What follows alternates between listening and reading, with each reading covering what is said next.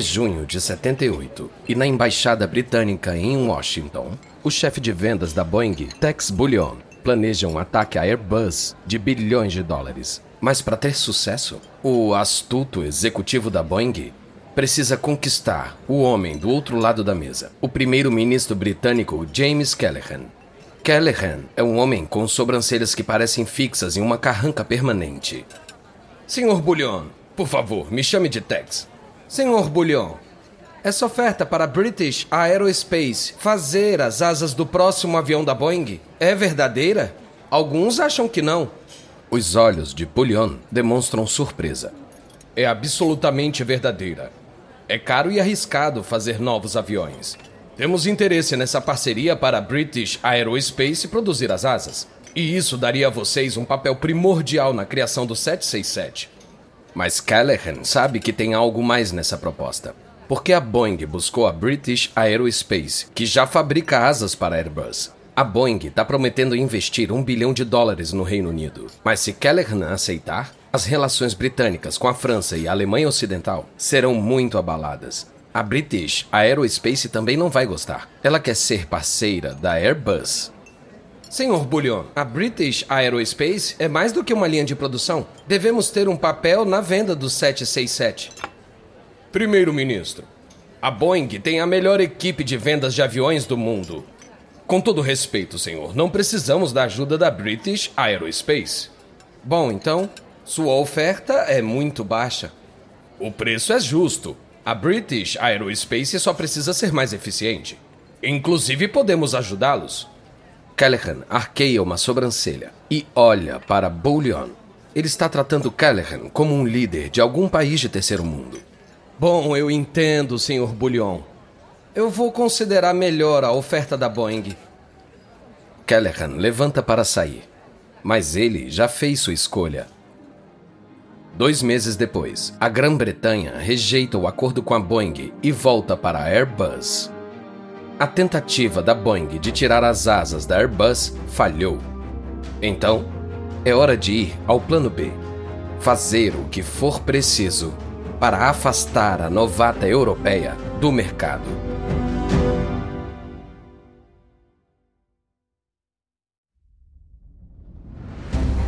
Da Wondery, eu sou Lucas Soledade e esse é o Guerras Comerciais.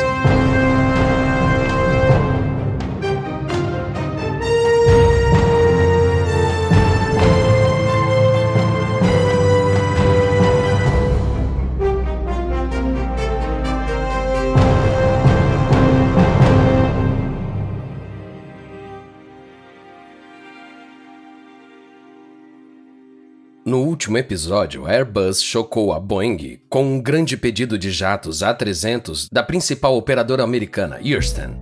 Agora, a Airbus quer ampliar sua gama de produtos. Ela está construindo um jato menor, o A310, para as rotas sem tráfego o suficiente para encher um A300. A Boeing não pode ser mais complacente com a Airbus. Eles estão ganhando altitude e a Boeing vai fazer de tudo para derrubá-los. Esse é o episódio 3 Bandidos do Ar.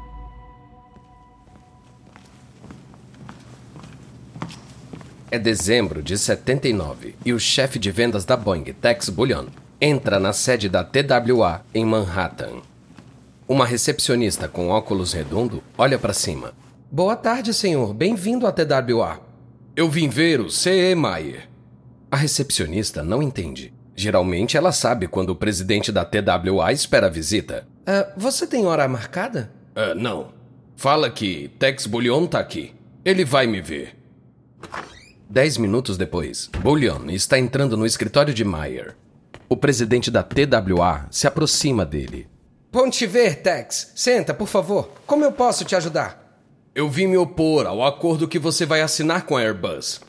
O sorriso de Meyer some. Ah. Bom, Tex, o acordo tá feito. Meu conselho vai assinar o contrato neste fim de semana.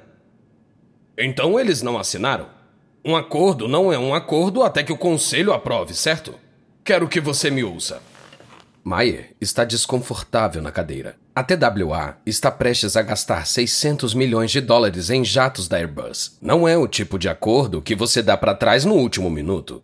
Tá bom, Tex, eu vou ouvir. Não sei bem o que esperar, mas. Pode falar.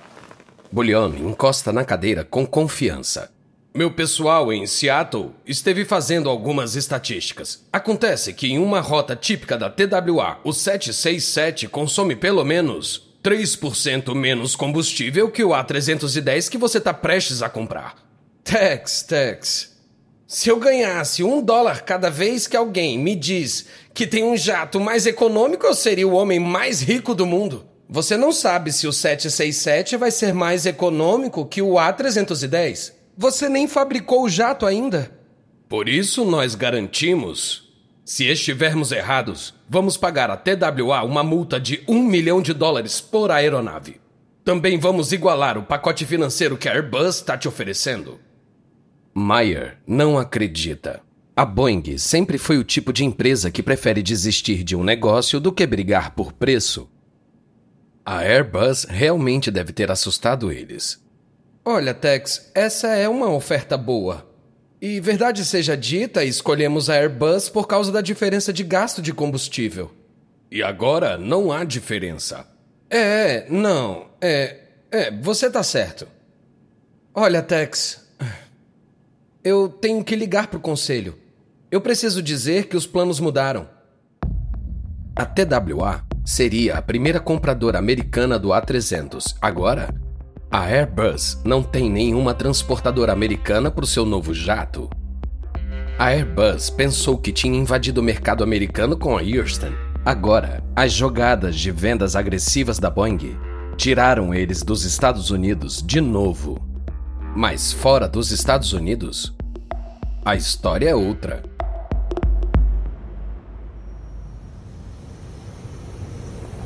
É março de 1980 e o Sheikh Jaber Al-Ahmad anda pelo tapete vermelho do aeroporto internacional do Kuwait.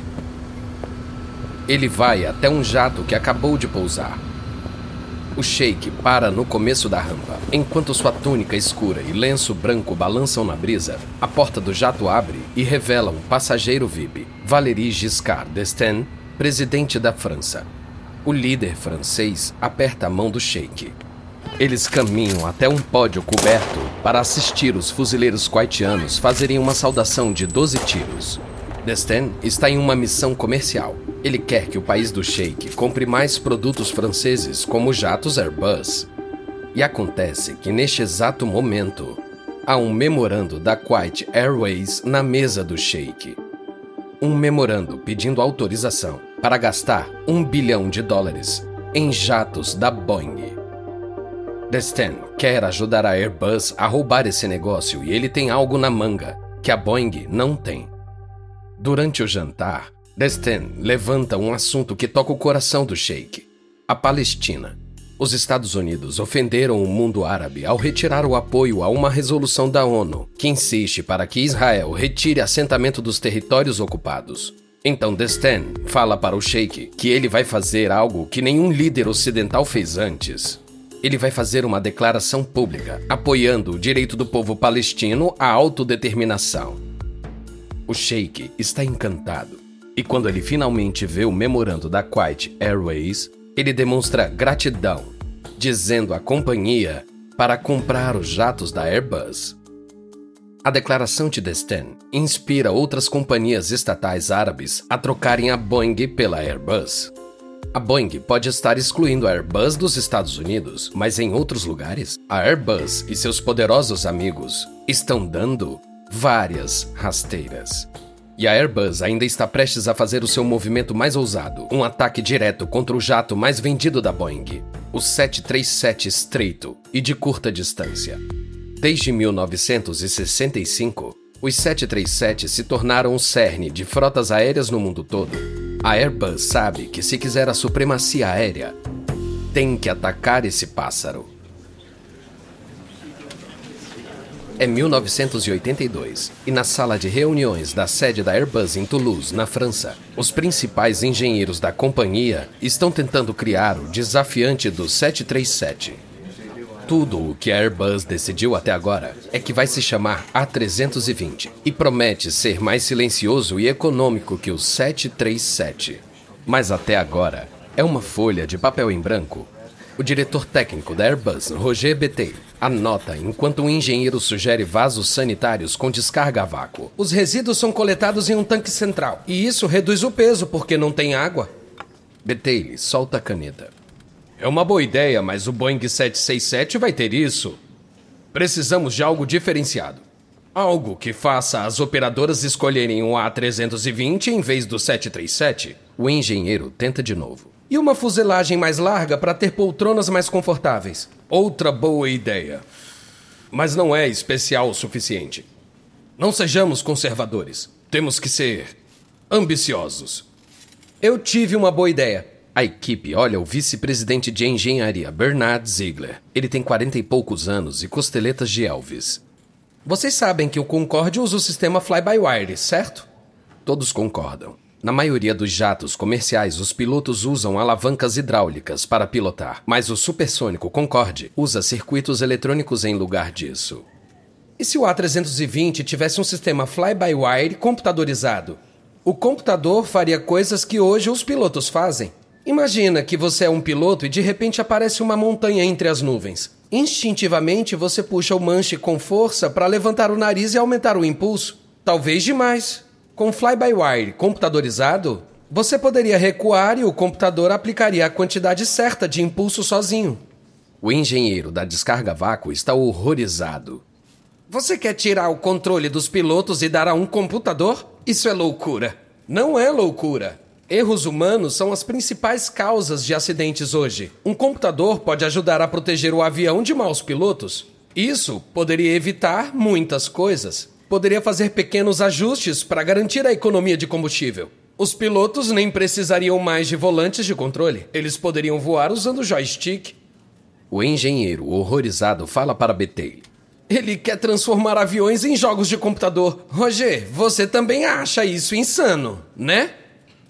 Mas Betaille não acha. Ao contrário, ele abre um grande sorriso. Na verdade, é genial. As possibilidades, isso é incrível. Bernard, o computador controlaria as manobras do A320? Ziegler confirma. Ah, fantástico! Se o computador controlar a experiência do piloto, podemos duplicar isso para todas as nossas aeronaves. Não importa se é um jato enorme ou um de curta distância. Se você pilota um Airbus, você pilota todos. As companhias vão economizar milhões em treinamentos de pilotos. Nós temos que fazer isso. Mas vai levar anos para desenvolver essa tecnologia para o A320.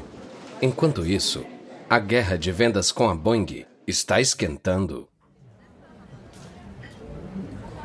É verão de 84 e na capital turca de Ankara, Franz Josef Strauss almoça com o ministro de Relações Exteriores. Já se passaram 15 anos desde que o político bávaro salvou a Airbus, convencendo o governo da Alemanha Ocidental a preencher o rombo deixado pela saída britânica. Agora, Strauss é o presidente da Airbus. Ele pega uma almôndega do prato na sua frente e sorri. Eu amo isso. O ministro turco sorri. Fico feliz. Então, você quer falar sobre a Turkish Airlines? Com certeza Strauss quer. Ele quer que a empresa internacional turca aborte o plano de gastar 600 milhões de dólares em jatos da Boeing. É, acho que teve um mal entendido sobre a Airbus. O rosto do ministro se fecha. Não tem mal entendido. Não estamos comprando aviões franceses. A França não respeita a Turquia eles deixaram aquele monumento em Paris ao chamado genocídio armênio, espalhando mentiras sobre, sobre nosso país. Strauss sabe que é melhor não enfrentar a negação do ministro sobre o genocídio. Mas a Airbus é mais alemã que francesa. As fábricas alemãs fazem a maior parte do trabalho e também empregam muitos turcos. Então, se você pensar, os aviões da Airbus não são alemães, são turcos também. O ministro não acredita, mas Strauss acaba de dar uma maneira de comprar da Airbus sem parecer que apoia a França. E agora, Strauss dá ao ministro uma razão para ele comprar. Eu acho que se a Turquia apoiasse um projeto pan-europeu como a Airbus, seria um plus aos esforços da Turquia para entrar na comunidade econômica europeia. O ministro sorri. Bom ponto, Sr. Strauss. Pouco depois, Turkish Airlines troca a Boeing pela Airbus. A Boeing está furiosa com a intervenção de Strauss, e isso pressiona o governo americano a intervir com a Alemanha. E como a Boeing é a maior exportadora americana, o governo acata. Alguns dias depois, um oficial de comércio liga para o ministro da Economia alemã. O governo alemão está interferindo no acordo da Boeing com a Turkish Airlines e isso é inaceitável. O ministro alemão recua. Não fizemos nada disso. Franz Josef Strauss não representa e nem trabalha para o governo alemão. Eu não controlo ele. Strauss pode ser um representante da Baviera e presidente da Airbus, que é financiada em parte pela Alemanha. Mas ele não representa o governo alemão. Os Estados Unidos da América não têm nada a fazer. Mas Washington presta mais atenção às queixas da Boeing de que a Airbus está ameaçando a indústria de aviação americana. Com o A320 em vista, a administração sabe que tem que agir. A maior exportadora da América está em perigo. Felizmente, o governo federal tem um plano de resgate.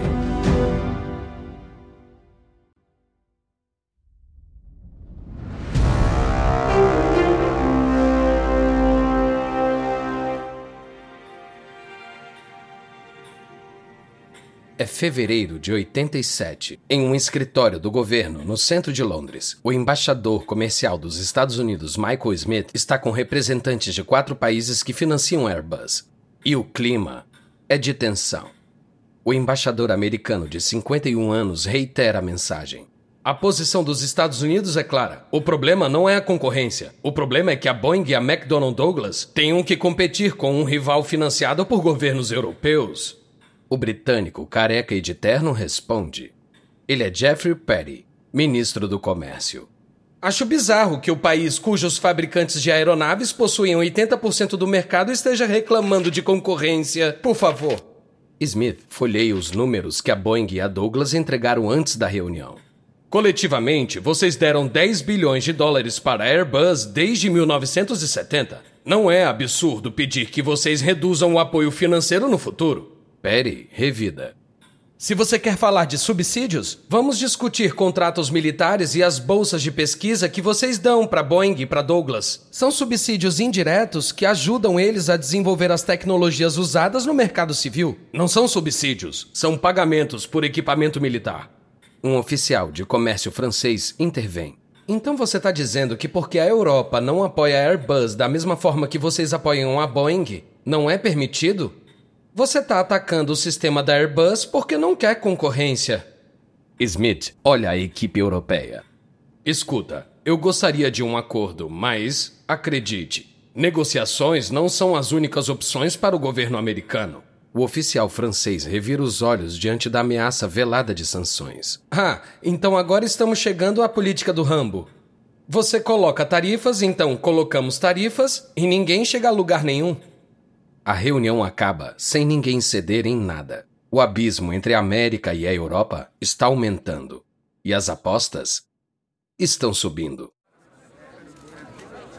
É dia de São Valentim 87 e em um hangar no aeroporto de Toulouse, fileiras de repórteres e convidados vieram para uma revelação. Tem gelo seco pelo espaço. Então, de trás de uma cortina, um rebocador do aeroporto puxa um avião branco brilhante. Ele parece estar flutuando nas nuvens. É o primeiro A320 e marca a chegada do que já se tornou o jato de passageiros mais vendido da Europa. O A320 ainda não voou, mas os pedidos estão chegando. As companhias aéreas estão loucas com a sua tecnologia fly-by-wire. A Airbus já tem mais de 400 pedidos, mais que o suficiente para tornar o A320 uma verdadeira ameaça ao 737 da Boeing. Depois da cerimônia, o primeiro-ministro francês Jacques Chirac vai para a cabine high-tech do A320, seguido por repórteres. Ele se senta rodeado por telas futuristas de computador e com câmeras gravando, manda um aviso aos Estados Unidos. O A320 já é um sucesso espetacular e continuaremos apoiando a criação de novos jatos Airbus. Não seremos ameaçados para manter o monopólio americano. Se a América quer uma guerra comercial, vai conseguir. Mas nos bastidores, as duas empresas estão baixando a bola. Os Estados Unidos recuam da ameaça de guerra comercial porque uma disputa pode prejudicar as vendas europeias. Então, ambos os lados concordam em impedir um esclarecimento sobre as regras de comércio internacional para o subsídio à fabricação de aeronaves. Mas as rodas da lei do comércio mundial giram devagar. Passarão anos até chegar o esclarecimento. Então, enquanto a disputa comercial está paralisada, a Airbus avança. Em março de 88, ela entrega os primeiros A320 às operadoras e não param de chegar pedidos. Mesmo operadoras que já foram leais a Boeing, como a Panam e Northwest Airlines, compram A320s. E os fãs de aviação europeus amam o novo jato high-tech. A meta da Airbus de conseguir 30% do mercado está próxima.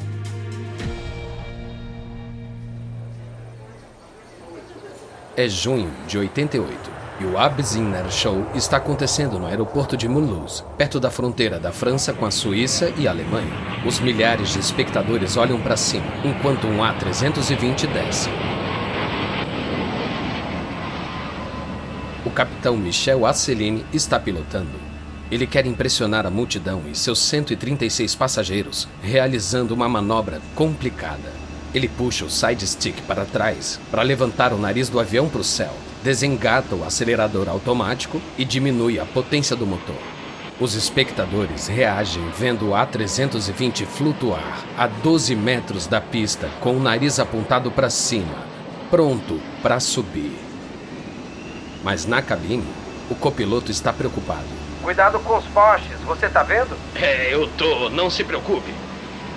Quando chega ao final da pista, a Celine aperta o acelerador para fazer o avião subir de novo. Os motores atingem a potência máxima. O A320 sobe, mas não rápido o suficiente. A cauda já atingiu o bosque que fica logo depois da pista. As asas batem nas árvores. Os motores puxam folhas e galhos. A multidão horrorizada assiste uma enorme bola de fogo subir do bosque. Todos na plateia estão se perguntando a mesma coisa: alguém sobreviveu? Mas outra questão paira sobre o trágico espetáculo. Foi erro do piloto? Ou o culpado foi o computador de voo do A320? No próximo episódio, o A320 é revisado. A Airbus inventa uma parceria inesperada e a Boeing sofre um colapso de produção.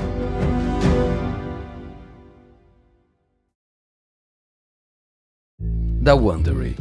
Esse é o Guerras Comerciais. E uma nota rápida das conversas que você ouviu. A gente não sabe exatamente o que foi dito, mas esses diálogos são baseados nas nossas melhores pesquisas. Essa série de guerras comerciais foi apresentada originalmente por David Brown.